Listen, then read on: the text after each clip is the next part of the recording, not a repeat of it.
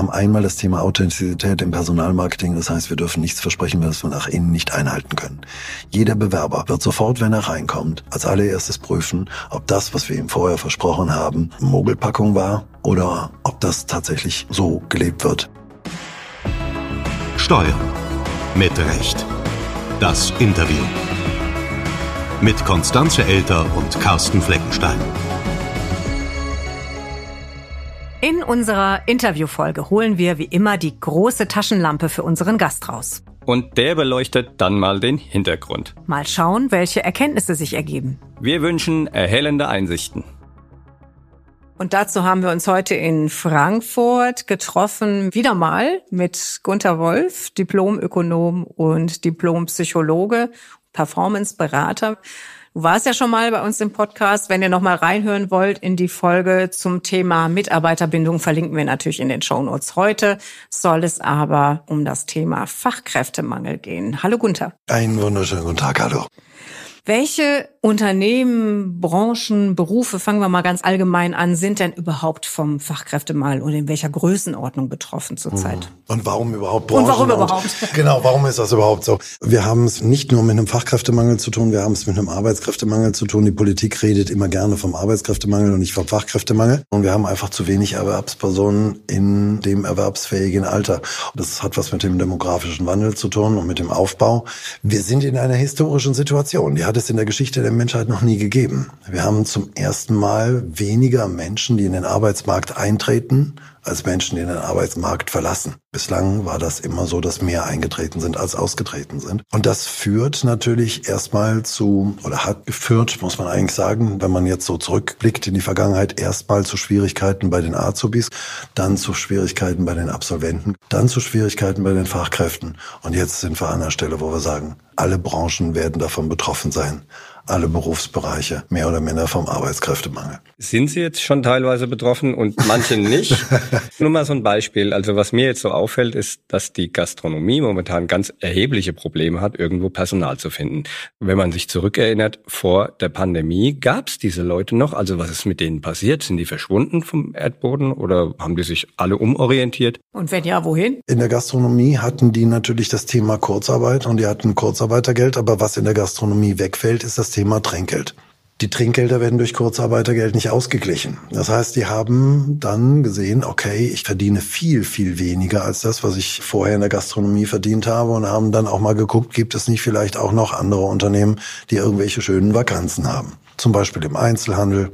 Leute aus der Gastronomie sind in der Regel sehr kundenorientiert, dienstleistungsorientiert, häufig sehr belastbar oftmals sehr schlechte Arbeitszeiten gewöhnt etc. pp. Diese Kundenorientierung ist etwas, was für viele Unternehmen natürlich echt ein Magnet ist, wo die sagen, das sind gute Leute.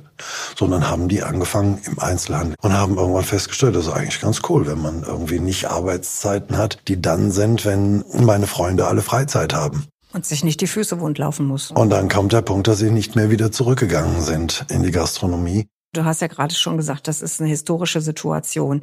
Jetzt kommt es mir so ein bisschen vor, als wenn alle sagen würden, oh, das ist aber jetzt wie Kai aus der Kiste, Fachkräftemangel. Hm, das ist ja ganz merkwürdig, haben wir ja gar nicht mit gerechnet. Also sprich, wie lange kann sich denn die Wirtschaft überhaupt noch leisten, das Thema ja so ein bisschen laissez-faire anzugehen, bevor die Wirtschaft auch spürbar einknickt oder vielleicht sogar zusammenbricht? Hand aufs Herz, minus fünf Jahre. Also im Prinzip hätte man wesentlich eher schon anfangen können. Der gesamte demografische Wandel ist ja vorhersehbar. Also wenn wir wissen wollen, wie viel 20-Jährige wir in zehn Jahren haben, dann müssen wir die Zehnjährigen von heute zählen.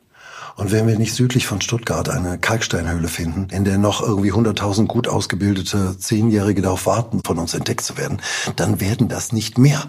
Schlicht und einfach. Auf der anderen Seite wissen wir genau, wie viele Leute in zehn Jahren das Rentenalter erreichen. Wir wissen genau, wie viele Leute scheiden aus, wie viele Leute treten ein. Und wenn es tausend weniger sind oder tausend mehr, wir wissen, in den nächsten Jahren werden es ungefähr pro Jahr eine halbe Million mehr Menschen sein, die austreten als eintreten. In diesem Jahr werden es 400.000 Leute sein. Auf gut Deutsch 400.000 mehr Stellen, die nicht besetzbar sind weil einfach keiner da ist. Ungeachtet des Themas Qualifikation. Es fehlen einfach 400.000 Menschen. Rein quantitativ, ohne qualitative Erwägung. Wir sind im Moment in einer Situation, wo wir ungefähr ein Arbeitskräftedefizit von 2,1 bis 2,2 Millionen erreichen. Und wir steuern im Prinzip im Moment gerade auf, muss man einfach sagen, Titanic-mäßig auf einen Eisberg zu.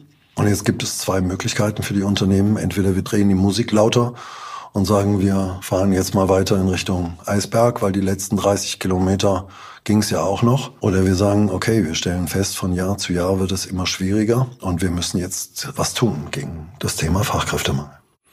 Das heißt, weil du vom Eisberg gesprochen hast, ja, mit dem sind wir schon kollidiert oder können wir uns das Spielchen noch ein Stück weit angucken? Der Markt dreht sich. Wir haben einen Machtwandel am Arbeitsmarkt. Und hatten wir sowas ähnliches vor 30, 40 Jahren schon mal. Da hat sich der Absatzmarkt gedreht, vom Verkäufermarkt zum Käufermarkt. Und der Kunde kam an die Macht. Dann kamen Dinge auf wie Kundenzufriedenheit, Kundenbindung, Königkunde. Der Kunde wurde in den Vordergrund gestellt. Die Unternehmen haben sich ausgerichtet auf die Wünsche der Kunden. Und damit haben sich auch die Produkte geändert. Während früher beispielsweise VW hat einfach 500 gleiche Golfs hergestellt, um die Herstellkosten gering zu halten, in Orange, danach 500 grüne mit Schiebendach, danach 500 gelbe ohne Schiebedach mit Radio und danach wieder 500 orange mit Kassette. Heute ist es so, der Kunde sagt, was er gerne haben möchte. Und die Unternehmen sorgen dafür, dass die Kunden es bekommen. Dadurch wird das Produkt auch teurer. Was heißt das jetzt, wenn sich der Arbeitsmarkt ändert? Das heißt, dass viel stärker individualisiert wird.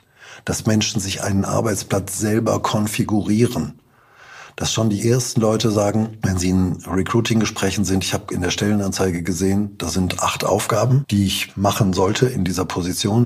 Die ersten sechs gefallen mir ganz gut, die anderen zwei, die könnte einer machen lassen, sonst komme ich nicht. Also wir fangen mittlerweile jetzt an, Vakanzen zu konfigurieren, damit sie den Bewerbern passen das wird ja nicht für jede Branche der gleiche Fall sein. Also wenn ich jetzt die IT-Branche angucke, Informatiker, die werden vielleicht sagen, okay, wenn ihr nicht das so gestaltet, wie ich das gerne hätte, gehe ich eben zum nächsten IT-Dienstleister. Was ist mit anderen Berufen eben, die nicht so attraktiv sind, aber trotzdem irgendjemand tun muss, wo eben vielleicht auch noch eine Arbeitgebermacht besteht? Netterweise haben natürlich viele Menschen auch die Möglichkeit, mit Hilfe von Qualifikationen in andere Berufsbilder hineinzukommen.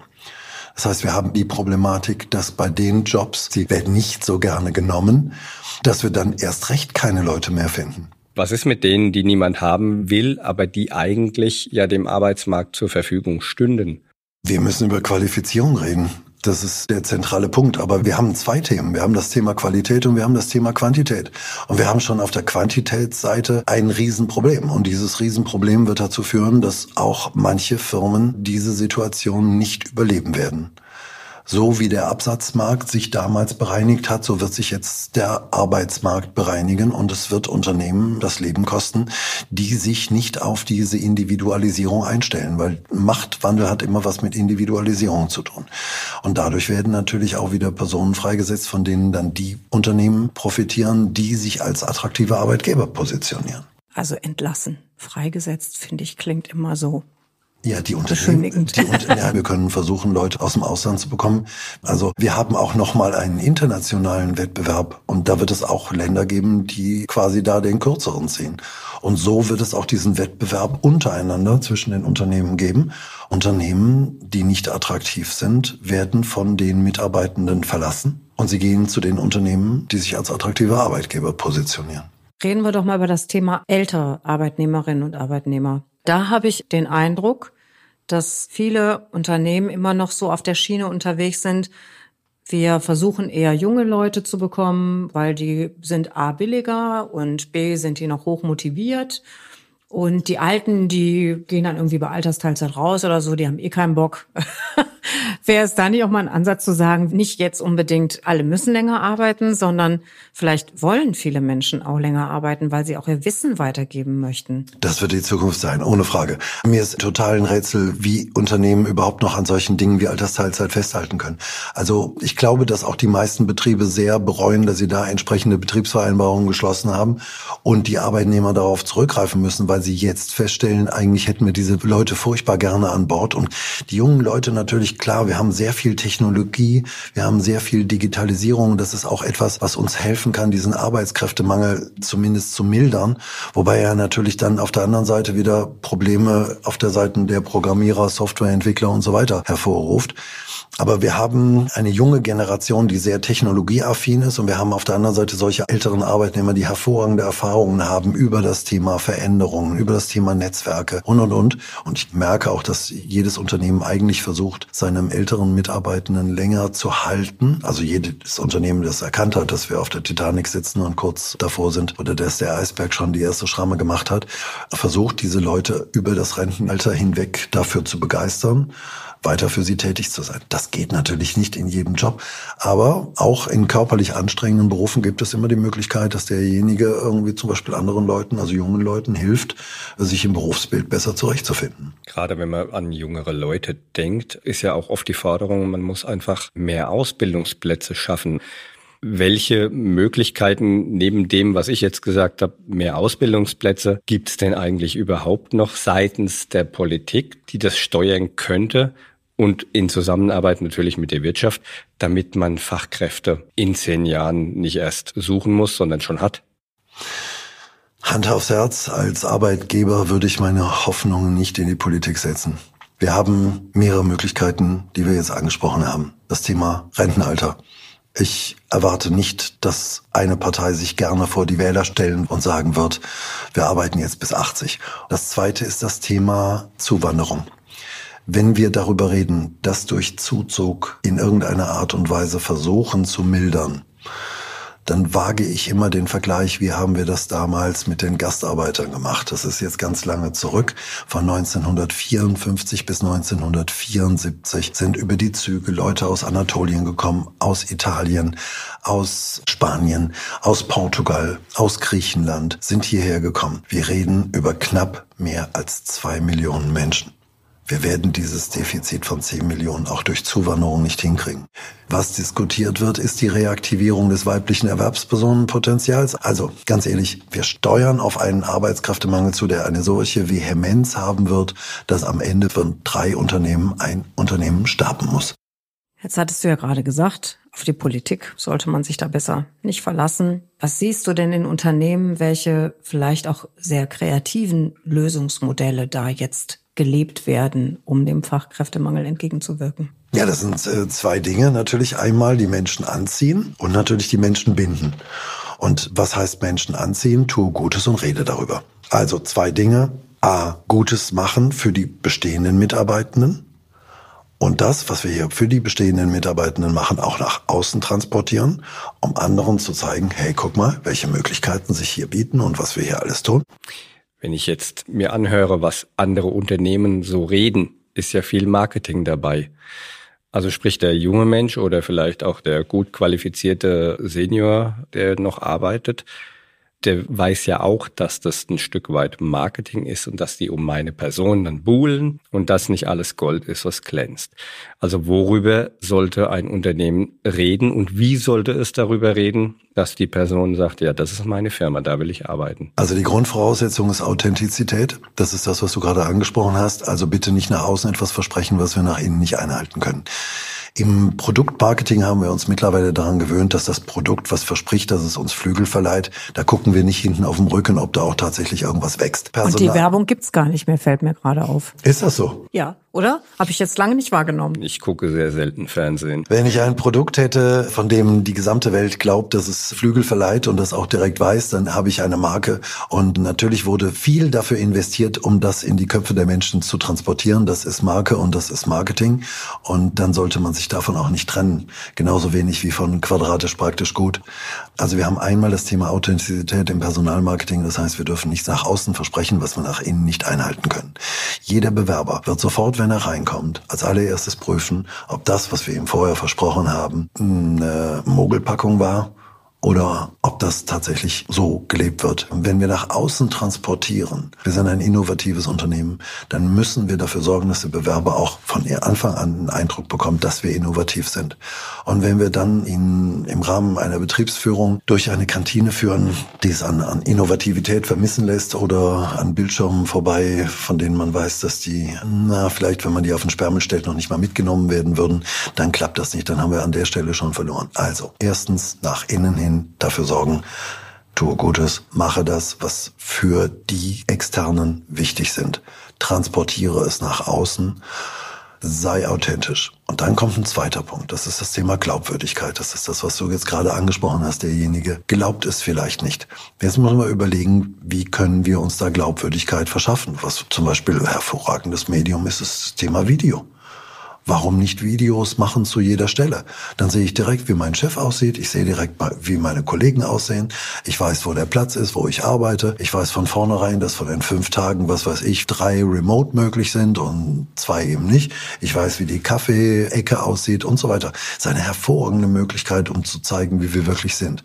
Das Wichtige ist nur, dass wir bei diesen Videos auch wieder authentisch sind und nicht auswendig gelernte Texte sind. Aber die meisten Arbeitnehmer haben ein hervorragendes Gespür dafür, ob das abgelesene, auswendig gelernte Texte sind oder ob da jemand authentisch spricht. Das ist ja schön und gut, ne? Also wenn ich glaubwürdig bin und authentisch. Aber trotzdem möchte ich doch genau wissen, was erwartet mich denn da? Was ist der Grund, warum ich da hingehen soll? Authentisch und glaubwürdig das sind jetzt anscheinend alle, weil alle wollen Fachkräfte.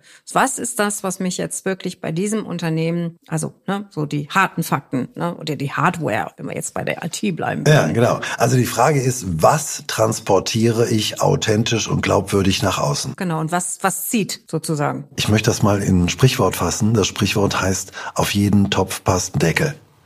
Und das ist bei Unternehmen auch so. Jedes Unternehmen ist auf seine Art und Weise individuell und auf seine Art und Weise ganz anders als die anderen Unternehmen. Das fällt den meisten nicht auf, also den meisten Akteuren innerhalb des Unternehmens nicht auf, weil sie vielleicht nicht so viele Unternehmen kennen. Ich habe natürlich jetzt den Vorteil, ich in ganz viele Unternehmen komme und dann merke, ah, hier ist das und hier ist das und hier ist das. Der entscheidende Punkt ist Werte, Ziele, Unternehmenskultur. Und da sind eben Dinge wichtig. Ich habe jetzt einfach gerade Innovativität genannt, aber es könnte natürlich auch sein, wir legen einen Wert auf Familienfreundlichkeit. Oder für uns ist wichtig, Leistungsorientierung ist für uns wichtig, Nachhaltigkeit ist für uns wichtig. So, und wenn ich jetzt sage als Unternehmen, das ist wirklich für uns wichtig und wenn das für dich auch wichtig ist, dann bist du bei uns richtig. Und das muss dann aber auch mit Inhalten gefüllt werden, schon bevor ich da den Vertrag unterschreibe. Genau. Nehmen wir das Thema Nachhaltigkeit. Erst an dem Thema Nachhaltigkeit arbeiten und das dann authentisch und glaubwürdig nach außen transportieren. Und wenn der Bewerber dann kommt, dann muss er auch merken, Oh, hier wird Wert auf Nachhaltigkeit gelegt. Das gleiche mit dem Thema Leistungsorientierung. Wenn ein Unternehmen sagt, wir sind leistungsorientiert, muss das Unternehmen nach außen transportieren, wo spürst du bei uns die Leistungsorientierung? Dann habe ich auch eine leistungsorientierte Vergütung. Also die Führungskräfte sind leistungsorientiert. Alles muss dann das Thema Leistungsorientierung spürbar machen. Und das Gleiche beim Thema Familie. Wenn ich sage, die Familie ist wichtig, dann kann auch zum Beispiel im Führungsverhalten, dann kann das nicht sein, dass wenn jemand sagt, ich muss um 13 Uhr los und meine Tochter vom Kindergarten abholen, dass die Führungskraft dann die Augenbrauen hochzieht. Aber ist das nicht immer gemischt in einem Unternehmen? Weil sie eigentlich mehr oder weniger alles abdecken müssen. Sie können ja sagen, okay, wir suchen leistungsorientierte Leute und dann kommt der Familienvater, der sehr leistungsorientiert ist, der muss aber trotzdem seine Tochter abholen und die brauchen dann nicht nur die Leistungsorientierung, sondern kommen in Konflikt mit ihrer Vereinbarkeit von Beruf und Familie. Wie schaffen die den Spagat? Das ist das Feststellen der Arbeitsmarktstrategie. Was möchte ich gerne machen? Also wie möchte ich nach außen dastehen? Und wir haben natürlich zwei Punkte, auf die wir achten müssen. Einmal das Unternehmen selber und das andere war das Thema, über was wir vorhin gesprochen haben, das war das Thema Stelle. Mit den Stellen und den Aufgaben, die immer stärker individualisiert werden. Aber zunächst mal entscheide ich als Arbeitnehmer doch und Arbeitnehmerin, will ich auf ein Boot springen, bei dem Leistungsorientierung ganz oben steht. Wenn ich das bejahe, springe ich auf dieses Boot und dann interessiere ich mich vielleicht auch für die Stelle und dann kann vielleicht das Unternehmen mir die Stelle auch entsprechend so customizen, dass ich in der Lage bin, einen besonders hohen Leistungsgrad zu bringen. Wir jetzt da vielleicht ein kurzes Fazit ziehen. Jetzt hast du zwei Stichworte genannt, die ich gern nochmal so abbinden würde zum Schluss hin. Das eine ist auf jeden Top passt ein Deckel Und das andere, jedes Unternehmen muss das herausfinden, was es besonders macht. Das heißt auch, dass es tatsächlich auch für das kleinste Unternehmen eine tolle Strategie gibt, die eine oder die paar Fachkräfte zu finden, die es braucht ja, auf jeden Fall. Jedes Unternehmen hat eine Einzigartigkeit und diese Einzigartigkeit sind manchmal sogar die Sachen, bei denen die Unternehmensleitung sagt, ha, das können wir doch nicht sagen oder es ist ein Nachteil. Es gibt beispielsweise ein Unternehmen, die sitzen im schwäbisch-fränkischen Wald und natürlich gibt es da nicht so viele Arbeitskräfte wie jetzt irgendwie in so einem Ballungsraum wie Stuttgart. Auf der anderen Seite haben die einfach in schwäbisch-fränkisch ihre Stellenanzeigen verfasst und damit die Herzen der Leute geöffnet, die in dieser Region tätig sind oder in dieser Region wohnen und in dieser Region leben oder vielleicht irgendwo anders tätig sind und gerne in dieser Region wieder leben und arbeiten würden. Und damit ganz viele Leute angezogen. Also auch aus einem Standort Nachteil oder aus irgendeinem Nachteil kann ich etwas machen, weil es wiederum etwas ist, was mich einzigartig macht. Also ich würde gerne allen Unternehmern, die uns zuhören, zurufen, auch mal sich die Ecken und Kanten anzugucken. Diese Ecken und Kanten sind, wenn ich sie auf der emotionalen Ebene gut rüberbringen kann, hervorragende Möglichkeiten, um sich vom Wettbewerb zu differenzieren. Ich bin jetzt irgendwie versucht, mich im kölschen Dialekt zu verabschieden von dir, weil, weil das vielleicht auch etwas ist, was uns ausmacht, uns beide hier den hessischen Franken, nee, den fränkischen Weil Hessen. wir hier schon in Frankfurt sind, kann man Genau. auch hessisch babbeln und damit sage ich eigentlich, schön war's und wir sehen uns dann beim nächsten Mal. Genau. Und der Kölsch sagt, jeder Jack ist anders. Auch das. Und das passt ja dann auf unser Thema Wunderbar heute. zu diesem Thema. Genau. Gunther, schön, dass du wieder bei uns warst und wir können sagen, das wird wahrscheinlich nicht das letzte Mal gewesen sein. Also zumindest nicht von unserer Seite. Wir haben dich immer gerne zu Gast. Vielen Dank. Schön, dass ihr mich wieder eingeladen habt. Vielen Dank. Steuern mit Recht. Der DATEV Podcast.